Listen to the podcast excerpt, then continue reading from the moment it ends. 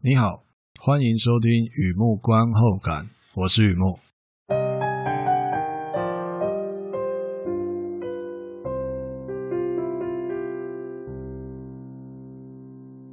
今天来分享一篇电视剧的观后感啊。I know this much is true。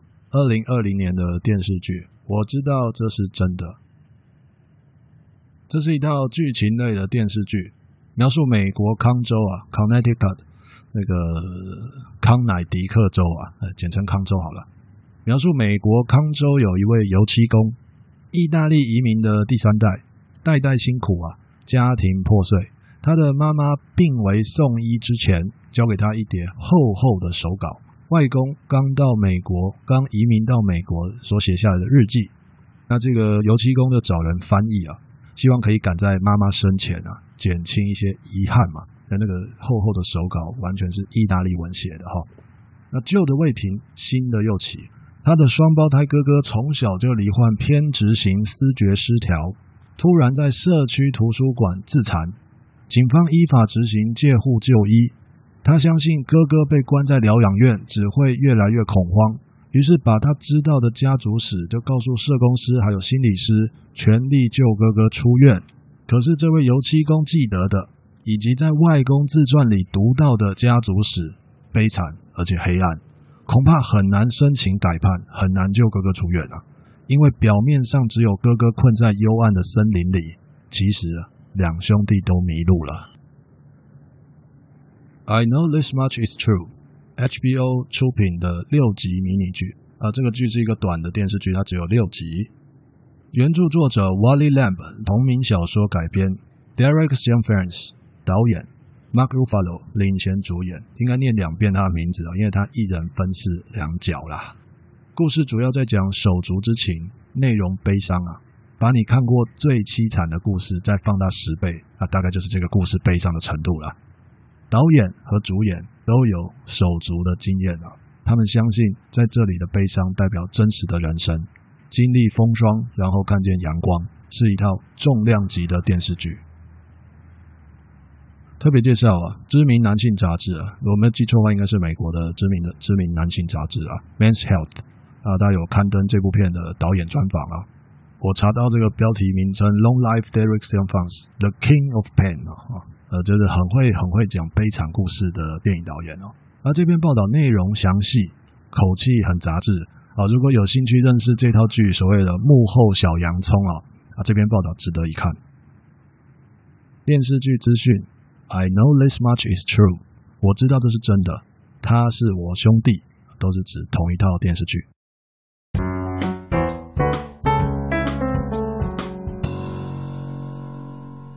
第二个部分，第二个阶段，一如往常啊，写下一些随笔啊，雨幕观后感啊。看这个片让我想哪些东西，带给我什么样的感触哦。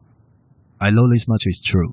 呃，就我查到的资料啊，港台使用相同的译名啊，他是我兄弟。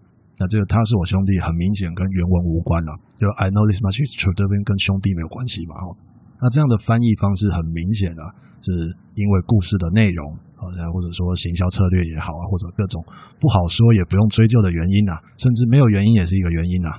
反正一定有他的创意，对吧？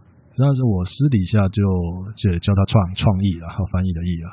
而这套剧在大陆啊，则是直接翻译叫做“我知道这是真的”。啊，直截了当，直接翻译。那我觉得直译就是这么回事啊。我想到在念书的时候有一个经典的例子哦，那个时候有个好莱坞的电影叫做《I Know What You Did Last Summer》哦，青少年的恐怖片，杀来杀去的，当然有那个性感女神的演出。那时候我记得他啊，但现在不是追究那个电影史了，就是说在这样的青少年恐怖剧啊，这个就是就是 Teen Horror 啊这种。通常最火辣的女生都是第一个被杀了，那一一路尖叫哦，最后凶手就让你觉得哎，有点意外又不会太意外之类的。如果记忆可靠，台湾当时呃梗译啊，我觉得那个梗译啊叫做是谁搞的鬼？那大陆的就直译啊，我知道你去年夏天干了什么。那你看这两个翻译版本，你大概知道我想要说什么了吧？那这个骗子当时是大卖的，那于是就启动了黄金法则啊，好片烂片不重要嘛。卖座的话就要出续集，应运而生。它的续集叫《I Still Know What You Did Last Summer》，台湾就延续那个那个梗意嘛，到底是谁搞的鬼啊？这是第二集的名字啊。前后观察比对，是谁搞的鬼？到底是谁搞的鬼？诶，感觉有它的层次跟逻辑嘛。而在内地，同样也是延续它的直译风格。我仍然知道去年夏天你干了什么。我想这应该是破了那个呃名字的字数的的记录啊。我仍然知道去年夏天你干了什么，十四个字啊。我知道，我仍然知道，诶，也是有它的进程跟道理嘛。真的要分个高低输赢呢？恐怕其实就只是一个习惯不同的问题而已啊。所以说，创意或直译啊，我曾经选边站，我觉得这这还要问吗？文化创意怎么可以被 AI 取代呢？有想法的翻译当然是比这个咸鱼机翻要来得强嘛。然而，行走江湖多年，执意或者是创意哪一个比较好，还得先看情况啦。啊，你看这个口气，显然我的青春热血已经像一颗又远又高的飞球，前女友的背影，张泰山的头发回不去了。话说回来啊，现在不是苦笑的时候了，也不是悲叹青春流逝的时候啊。在我眼里啊，创意或者是直译都是好的，只要哪一个最贴近故事的灵魂，那它就是最好的。来看这个例子，这次的例子，I know this much is true，直译在这里是最适合的。他明白这些东西是真的啊，什么东西是真的？故事主人公慢慢的去描述他的悲惨生活，然后到最后他明白了，启发了，甚至我个人觉得他很幸运的走出黑暗森林了。换句话说，这套大悲剧啊，追起来是很辛苦的。如果可以看到最后，男主角明白哪些东西，很明显的转变，也就是业内所谓的解脱式结尾啊。所以这一路上的煎熬啊。无论是对他还是对我们观众来说啊，都是值得的，值得煎熬啊。I know this much is true。主要这个故事背景就是他小说里面写的九零年代，Mark Ruffalo 他一人分饰两角，这种视觉特效对我个人来说，可以说都是从小跟他一起长大啊。不用电影工作者也可以明白，任何技术一开始都是土法炼钢。好比说替身化妆。就可以实现一人分饰两角，他这不是同一个人，就是找一个替身，利用化妆或者是服装设计，可以让他两个人看起来很像哈。不要特写假的那个替身啊，基本上是可以唬住很多人的。或者说主角来分段拍摄啊，尤其是保持一个安全距离，那只有非常眼尖的观众才可以察觉到两个主角不可能肢体触碰嘛，因为他也他也他这样会穿帮什么的，那基本上还是可以唬住很多人啊。那直到后来。有了电脑，就等于掀开了天花板。这视觉特效也数位化之后，这天花板就不存在了。我还记得真实的九零年代第一次看到那个谁啊，George Michael 或者 Kylie Minogue 他的音乐短片啊，主角可以复制无数个，我觉得自己活着真好啊。乃至于今时今日的电影技术啊，所谓动态感测捕捉啊，啊变年轻、变星星、一人分饰无数角啊，那这都不是问题了。换句话说。这套剧是在二零二零年拍摄的，一九九零年的环境哦，就是现在的电视剧，然后再拍这个九零年代的生活。进步的影片技术可以让书迷之外的朋友可以看见这个故事，还可以实现像 Mark Ruffalo 这样有过切身之痛的演员诠释一个双胞胎兄弟。我想科学解释总是有它迷人的一面，对吧？继续回来感伤这一对孪生兄弟哦。呃，孪生兄弟啊，孪生兄弟啊，就双胞胎兄弟啊。原著作者说得好，出生只差六分钟，却是不同的年份啊。这里没有《还珠格格》，啊，他们只是油漆工与他的哥哥。整套剧有六分之五的时间，也就是六集里面有五集都是悲剧啊。一路看下来，仿佛那种苦海无涯，甚至是自我虐待啊。原著作者这是老船长吗？那，导演是悲剧之王吗？啊，还是我自己反应过度了呢？根据没有根据的人生经验哦，厄运导致绝望，不用以量取胜，摩罗斯之手轻轻一点，凡人就一蹶不振了。其实倒霉还是很讲究品质的，不需要一辈子都倒霉，就那么一件事，这一辈人的一辈子就垮掉了。故事里的重大打击都是精挑细选的。接下来只要提到男主角，我这边都是指弟弟 Dominic 哦，就是接下来说男主角都是指弟弟。男主角离婚是因为孩子意外早夭，此乃离婚大全集里面最心痛的章回啊！看过的恐怕没有命在二刷。再来，男主角的双胞胎哥哥从小罹患偏执型思觉失调，这种疾病的特色就是强迫自己袒护哥哥，哪怕他发病一次形同世界末日，自己也要多看哥哥的光明面啊。换句话说，这种道德制约可以坚持多久而不崩溃呢？第三哦，遗传性格，我个人非常欣赏这一点啊，可能可能病了吧。男主角他生性自私。成年之后，或者说懂事之后，他开始面对之前伤过的人、犯过的傻、做过的错，有些他可以弥补，有些只能遗憾啊。几乎大半辈子都在还债，这种感觉就像天生牙齿不太好，总觉得是上一代的错，呃，可是自己又很清楚不是任何人的错。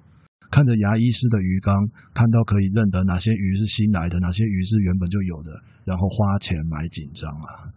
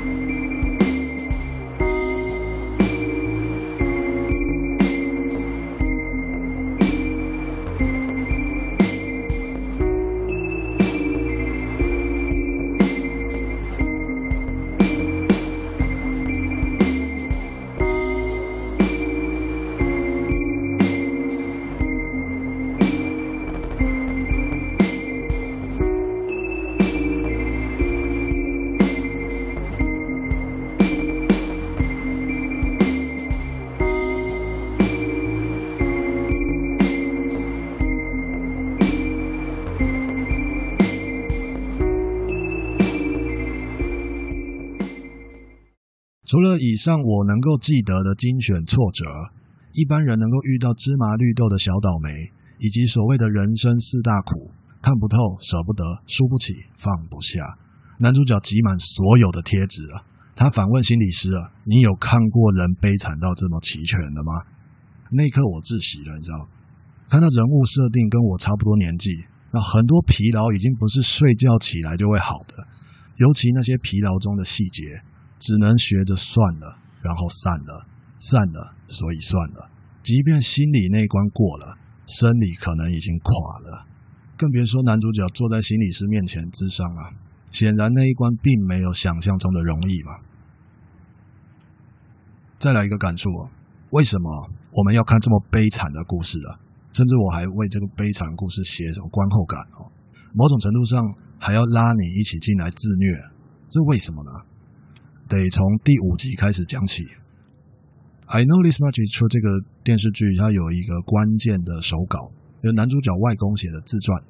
一介大老粗，居然天天写日记啊！可见每个年代都有被现实耽误的灵魂嘛。索性就放过这个小故事的瑕疵了。外公的遗物传到第三代，变成一个巨大的悬念。比方说，个性自私，初代移民必须多替自己着想才能够生存。轮不到我来道德裁决，自私在这里只是一个选项。外公就是选择这样做人，传到男主角身上，也就是整套剧的主戏啊。自然看到比较多事件在描述男主角的自私，他有一点遗传变异哦。比方说，男主角小时候，他觉得自己有一个反常哥哥，阿信妈妈、老虎爸爸，集全世界之丢脸于一家，他想要逃离这个家。成年之后，男主角他的做事态度。绝大多数都需要别人先谅解他，尤其是绝育手术哦，他瞒着老婆自己先结扎，怎么可以做到那么绝呢？那段戏我真的看到昏倒了。但我必须冷静地继续思考，他的自私并不像外公那样坏心眼，可是很容易站在自己的立场看待一切。想到这里，我不知道该关心还是该难过，因为我花了很长很长的时间才敢说这是遗传上的小突变，无论自己喜欢或者不喜欢。都必须要继承啊！第五集是原著作者很完美的一个圈套，近乎病态的外公啊，疑似平民版的华丽一族，有这个嫌疑哦。这三起疯子写的华丽一族，我相信任何爱追剧的老司机在这里都会翻车啊，但是没有出人命。圈套之所以完美，因为它没有答案，没有最佳解，甚至根本就不该解。人生这场悲剧就是一卡车的悬念。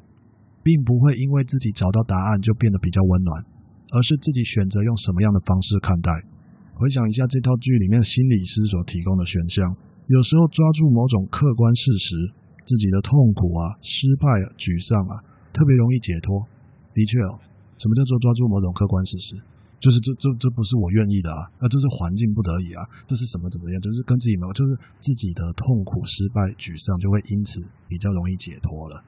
的确哦，前因后果、历史共业啊、盖瓜承受啊，还有我本身最不愿意承认的造化弄人，把自己痛苦、失败、沮丧这些东西推给客观事实的话，确实是比较容易解脱了。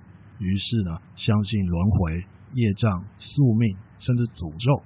反而对自己的行为负责就变得不太重要了，这必须加个问号哦。我想这就是为什么我有点半强迫自己要看完这个悲剧。面对真实的人生，想要探索却又抗拒，越抗拒又越想探索，我非常矛盾啊。心理师这一番话真的是说到我心里了。你知道的，被别人说中，于是幡然醒悟，那叫做外星人啊。被别人说中，立刻就抗拒，不是这样的，这才叫地球人嘛。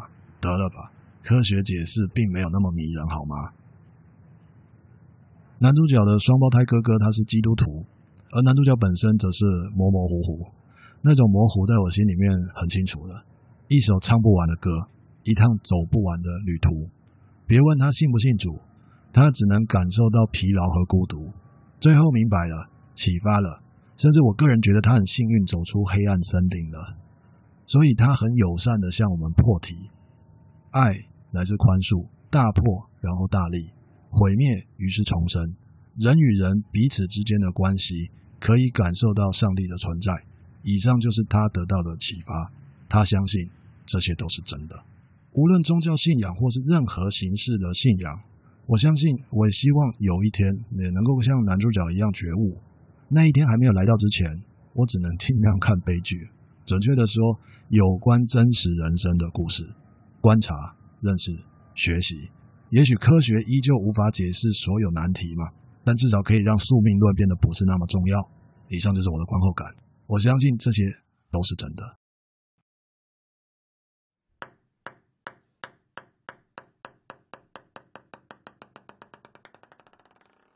好的，介绍到这边，分享到这边。I know this much is true。二零二零年的电视剧，我知道这是真的。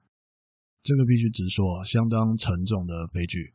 那么先前有提到这个报道导演的专访，我我相信哦，就说如果你看过这道剧的话，你有那么一点疑虑，他们为什么想要做这样的故事，或者说他们为什么可以做得这么的到位，这么的悲痛啊？那个报道里面有写到非常多重点。那当然我不是。我不是以报道为主，所以我就把它当参考资料一并交给你哦。如果说你真的就是有兴趣多了解、进一步了解的话，那些报道蛮值得看的。特别感受到为什么这个故事要把它做出来，合适的演员愿意参与这样的工作，有他们的原因的哦。